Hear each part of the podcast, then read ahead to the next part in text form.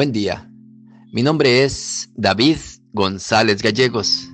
Pertenezco a la Iglesia de San Patricio del Ministerio de Estudio Bíblico Nazarenos Católicos, aquí en Laredo, Texas, Estados Unidos. Evangelio de hoy viernes, diciembre 16 de 2022. Del Santo Evangelio según San Juan, capítulo 5, versos del 33 al 36. En aquel tiempo, Jesús dijo a los judíos, Ustedes enviaron mensajeros a Juan Bautista y él dio testimonio de la verdad. No es que yo quiera apoyarme en el testimonio de un hombre.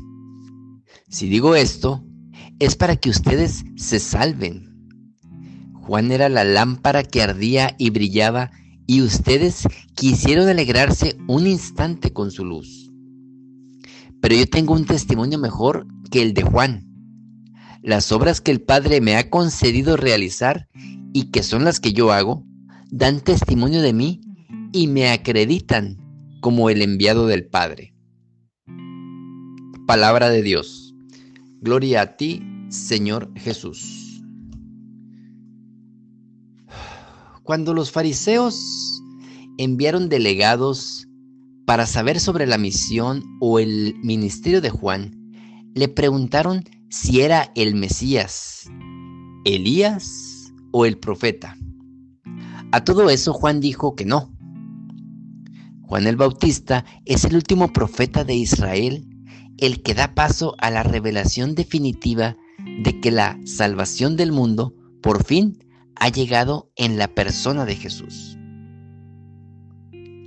Y siguiendo con la tradición de los evangelios que ya conocemos, se definió como la voz que clama en el desierto, tal como el profeta Isaías lo anunciara alguna vez.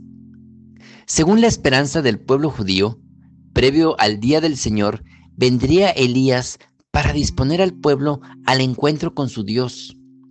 Por otra parte, se esperaba el descendiente de David, a quien se le llamó solamente Mesías o Cristo, para hablar de la restauración de la gloria de Israel y del signo de la renovación de la amistad entre Dios y su pueblo. Y en comunión con la fe judía, se esperaba al profeta que, al igual que Moisés, el profeta por antonomasia sería mediador y testigo de una nueva alianza. Los diferentes grupos judíos tenían expectativas diferentes en torno a estos personajes pero la convicción general era la misma. Dios aparecería, liberaría a Israel y derrotaría a todos sus enemigos. Así se conseguiría la paz tan anhelada por el pueblo y prometida por Dios. Con la aparición de Juan se confirmaron estas esperanzas, pero Jesús no cumplió con las expectativas de los diferentes grupos y eso fue lo que impidió que el pueblo de Israel se adhiriera al Evangelio pregonado por Jesús. El reinado de Dios que anunciaba Jesús no coincidía con el reinado que esperaba Israel. Los romanos seguían oprimiéndolo y no se veía una esperanza de algo en contrario. El reinado de Dios coincide con lo que Juan Evangelista llama las obras de Jesús, es decir, todas aquellas manifestaciones por las que se muestra que Dios quiere un mundo nuevo, más humano, más fraterno, más solidario. Estas obras dan testimonio de la presencia y cercanía de Dios, no porque se derrote a los enemigos o porque se restaure un reino perdido, sino porque Dios se acerca a los que sufren, a los desesperados y a los desamparados, porque el reinado de Dios coincide con el anhelo de todo corazón humano, tener una vida digna.